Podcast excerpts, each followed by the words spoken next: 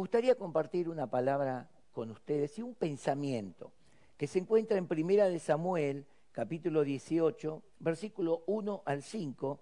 Dice, Saúl ya no dejó que David volviera a su casa, sino que lo tuvo con él. De modo que Jonathan se hizo muy amigo de David, tanto que lo quería Jonathan a David como a sí mismo. Dice más adelante, y entonces, entonces Jonathan puso su amistad con David y de esta manera le entregó su ropa de príncipe junto con su arco, con su espada, con su cinturón.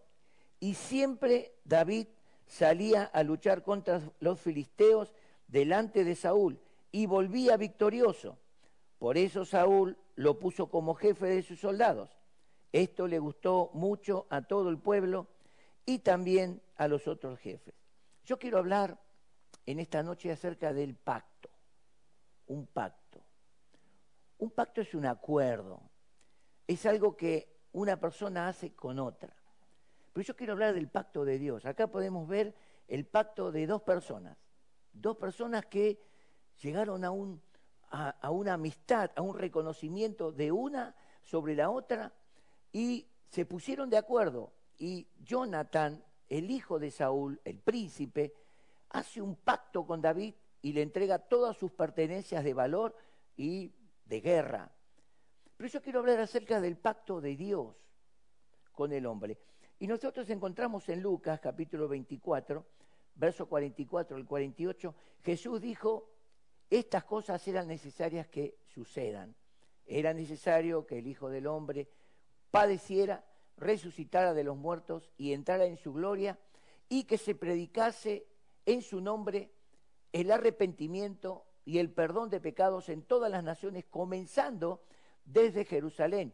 Entonces les abrió el entendimiento para que comprendieran las escrituras y les dijo, así estaba escrito y así fue necesario que sucediera y ustedes ahora son testigos de estas cosas. Y yo quiero hablar del pacto, y quiero presentar el pacto eterno, porque el tema es Dios de pacto, el Dios de pacto. Dios hizo un pacto eterno con el hombre. Y vamos a verlo de esta forma. Dios en la eternidad, Dios en su manifestación completa, Padre, Hijo, Espíritu Santo, toman la decisión de crear una criatura a su imagen y semejanza con todos los valores, con todas las virtudes, con la independencia, con autoridad, con gobierno, con dominio, igual, igual que ellos. Y ahí encontramos en Génesis 1.26 que dice, dijo Dios, hagamos al hombre a nuestra imagen, conforme a nuestra semejanza, y señoré, ayer está hablando de señorío, dominio, sobre los peces del mar, las aves del cielo, y sobre toda bestia que se arrastra. Y el verso 27 dice, y creó Dios al hombre a su imagen. Ahora, nosotros vemos que Dios hizo pacto. Dios, el Hijo, el Padre, el Hijo y el Espíritu Santo llegaron a un acuerdo. Hicieron un acuerdo. Vamos a hacer algo, una persona especial, una persona que supere a los ángeles. Porque los ángeles fueron creados bajo un diseño de Dios. Pero el hombre fue creado bajo la misma perspectiva de Dios, es decir, la imagen, la semejanza de Dios fue transmitida al hombre. Y Dios creó al hombre en ese pacto, pero Dios sabía que un hombre, una persona humana, libre, con poder de decisión, con toda la autoridad, el gobernante del mundo, el único hombre con autoridad y poder sobre toda la tierra, no le iba a gustar estar sujeto a alguien, porque lamentablemente los pactos se rompen porque entra el egoísmo y la independencia. ¿Quién es él? ¿Por qué? Yo ahora soy. Entonces Dios, en su eternidad, decidió hacer un pacto con el Hijo y con el Espíritu Santo. Entonces Dios sabía que el hombre no iba a permanecer fiel y sujeto a Dios. Sabía que el hombre iba a caer. Entonces, ¿qué hizo Dios? Diseñó un plan redentor. y se puso de acuerdo con su hijo Jesucristo, que después fue Jesucristo, ¿no? Y le dijo, el hombre va a caer y yo te voy a enviar a ti para que lo redimas, lo compres, que lave sus pecados. Y le dijo al Espíritu Santo, y cuando eso suceda, vos te vas a encargar de llevar adelante a ese hombre que va a pasar a ser la iglesia de Jesucristo. Estamos, estamos en el pacto. Lo lindo es saber que tú y yo, que hemos aceptado a Cristo, estamos en el pacto, porque el Evangelio está siendo predicado con este fin, que el hombre y Dios vuelvan a ser reconciliados. La Biblia dice en Romanos, siendo reconciliados gratuitamente por su sangre. Ese pacto que el hombre rompió, ese pacto que Adán no pudo sostener, Dios lo llevó a cabo. Ahora, Dios hizo un pacto con el hombre. Y ese pacto está en la persona de Jesucristo. Ya Dios no, no se relaciona directamente con el hombre, sino por medio de Jesucristo. Por eso la Biblia dice en San Juan, capítulo 1, versículo 12, que todos aquellos que reciben a Cristo, que creen en Él, Dios les da un honor, una capacidad, les devuelve, le devuelve al hombre, a la mujer, esa autoridad que tenía antes de su caída. Y aún más, lo exalta, lo hace hijo de Dios. Ya no es un monarca de la tierra, ya es un habitante de los cielos, ya tiene ciudadanía en los cielos. Ahora, para hacer ese pacto, Dios tuvo que tratar con su Hijo y Cristo cuando vino a la tierra, Él sabía perfectamente que vino para sufrir, vino para morir, morir por ti, morir por mí.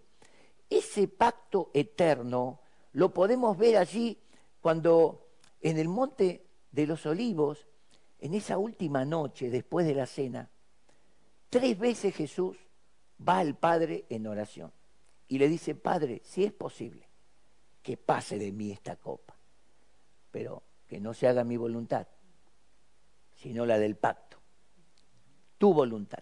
Tres veces Jesús, para mostrarnos a nosotros que Dios, cuando hace un pacto, Dios no lo rompe. El hombre sí lo rompe, el hombre se desentiende, el hombre busca hacer su voluntad, pero Dios mantiene el pacto. Entonces, a pesar de que Jesús clamó al Padre y dijo, Padre, no quiero pasar, no quiero tomar esta copa amarga de dolor, pero que se haga tu voluntad, que se cumpla el pacto. Y vemos que Dios se mantuvo fiel. Ahora veamos esto. Nosotros estamos viviendo, y aquí en Argentina, en este tiempo, un pacto. El hombre tiene que hacer un pacto con la sociedad. Yo con mi prójimo, a favor de mi prójimo. Porque no es que yo guardo este tiempo que le llamamos, se le llama la cuarentena, ¿no? No es por mí, es por el otro. Es a favor de, es para que yo, si tengo algo, no dañe, contagie o afecte a mi prójimo. Entonces yo hago un pacto hoy en la sociedad y hago un pacto con el gobierno, hago un pacto por medio de la medicina, y hago un pacto de, como dicen, lavarse bien las manos, ponerse alcohol varias veces, que es algo extraño para nosotros porque nos lavamos las manos así más rápido y a comer. Pero hoy tenemos que tomar ciertos recaudos, pero todo es para estar en pacto. Podemos escuchar de gente que viola el pacto, que dicen, ¿por qué? Yo no tengo nada. Gente que se quiere ir de vacaciones, por eso dicen, no estamos de vacaciones, estamos en cuarentena, Estamos en un pacto nacional. Qué lindo hablar de esto. Un pacto nacional. El gobierno con la medicina y con el ciudadano nos ponemos de acuerdo. Hacemos un pacto. Y se pusieron puntos donde solamente pueden estar funcionando estos negocios o eh, simplemente para la comida, para la medicina y algunas cosas más. Pero qué bueno saber que el hombre puede mantener un pacto, puede mantener un pacto. Ahora yo me dirijo a ti, hablando de aquel pacto eterno que Dios hizo contigo, conmigo, antes que el mundo fuese. Porque antes que Dios creara al hombre, Dios ya preparó un salvador para el hombre. Eso lo podemos ver en Génesis 3.15. Inmediatamente ante la caída del hombre, Dios interviene y le dice a la serpiente, la simiente de la mujer te destronará, te herirá la cabeza, destronará tu poder en la tierra y tú simplemente dañarás su carne, el calcañar. O sea que la muerte de Cristo en la cruz fue la entrega de su cuerpo para que el pecado del hombre pueda ser pagado en un cuerpo santo, en un cuerpo que se guardó para Dios, en un cuerpo en el cual Dios se agradó de Jesús y Jesús pudo llegar a la cruz y morir por toda la humanidad porque era el hombre señalado, era el hombre perfecto. Allí Cristo en la cruz destronó al diablo y le dio al hombre, hoy a nosotros, a los creyentes, nos dio el ser hechos hijos de Dios. No somos creyentes, somos hijos de Dios. Somos más que evangélicos, somos hijos de Dios. A nosotros nos pueden sacar todas las cosas que nos quieran sacar, pero nadie va a poder sacar de nosotros lo que Dios hizo de nosotros, sus hijos. Nos pueden sacar la Biblia, nos pueden cerrar las iglesias, pueden llevarnos aún a la muerte, pero nadie puede impedir que el hombre obtenga en el pacto con Dios lo que ha recibido de Dios. Todos los que le reciben y creen en Jesucristo son hechos hijos de Dios. La palabra de Dios dice en Romanos capítulo 10, versículo 8, esta es la palabra de fe que predicamos, que si confesares con tu boca que Jesús es el Señor y crees en tu corazón que Dios lo levantó de los muertos, serás salvo. Porque con la boca confieso para salvación, pero con el corazón yo creo para justicia. Así que en esta noche yo quiero llegar a tu corazón. Y yo sé que muchos que están mirando quizás han roto el pacto, han anulado el pacto, como hizo Adán. A mí me gusta la historia de David y Jonathan, porque a pesar de que Jonathan era hijo del rey, Jonathan reconoció en David al ungido. Y, y, además de que Saúl lo perseguía, Jonathan estaba de acuerdo con David. Y Jonathan y David hicieron un pacto más fuerte y se juraron el uno al otro fidelidad y que la vida del uno está en las manos del otro. Miren qué importante. David dijo, mi vida está en tus manos. Y Jonathan dijo, y mi vida la pongo en tus manos. Así te haga Dios y aún te añada si tú me traicionas. ¿Qué? Un pacto. Bueno, Dios hace un pacto contigo hoy. O renueva el pacto por medio de Jesucristo. Nosotros cada vez que participamos de la cena del Señor, renovamos el pacto. Me acuerdo de aquel pacto que hice en las aguas del bautismo, aquel día en que yo le entregué mi corazón a Cristo. En mi parte es hace 39 años atrás, donde yo pacté en las aguas diciendo muero a mi propósito, a mi voluntad y vuelvo a una nueva vida, un pacto nuevo con Dios. Hace 39 años que estoy caminando con Dios. No pienso cortar ni anular el pacto. Y yo sé que Él es más fiel que yo. Y si yo permanezco en el pacto, como dice la Biblia, todo lo que Dios prometió para mí, yo lo recibo. Porque Él es el Dios de pactos. Elifaz Temanita, uno de los que fue a visitar a Job en su momento de dolor, en el capítulo 22 de Job, el versículo 21, Elifaz le dice, vuelve ahora en amistad con él, vuelve ahora. Como que Job se alejó de Dios. Vuelve ahora en amistad con él y te irá bien, tendrás paz. Y Dios te va a bendecir, todo te irá bien. El versículo 28 habla de algo que tiene que ver en el pacto. El mismo capítulo, el versículo 28. Dice, dispondrás una cosa y ésta te será firme. Y en tu camino resplandecerá la luz. Quiere decir que el hombre tiene que determinar una cosa. Hago un pacto con Dios y no lo rompo. Yo sé que algunos se habrán alejado de Dios. Quizás hoy te invitaron para escuchar, eh, pero Dios hoy te está hablando y te está diciendo, yo no anulo el pacto. En segunda de Timoteo, capítulo 2, versículo 17, Dice que si sufrimos con Él, reinaremos. Si morimos, vivimos con Él. Si fuéramos infieles, Él permanece fiel. Él no puede negarse a sí mismo. Quiere decir que Dios no anula su pacto. El hombre traiciona a Dios, el hombre se aleja. La religión quiere hacer lo que le parece, igual que Adán. El gran problema de Adán fue no mantenerse en el pacto con Dios, sino escuchar la propuesta. Vas a ser como Dios. ¿De dónde vienen todas esas ambiciones? De la naturaleza humana. Dios puso en nuestra vida las ambiciones para que el hombre pueda desarrollarse y crecer. Pero jamás Dios le dice al hombre que se rebele contra Dios.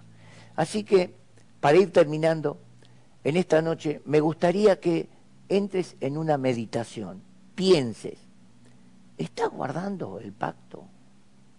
¿Estás en pacto con Dios o rompiste el pacto? Dios es fiel. Dios se mantiene fiel.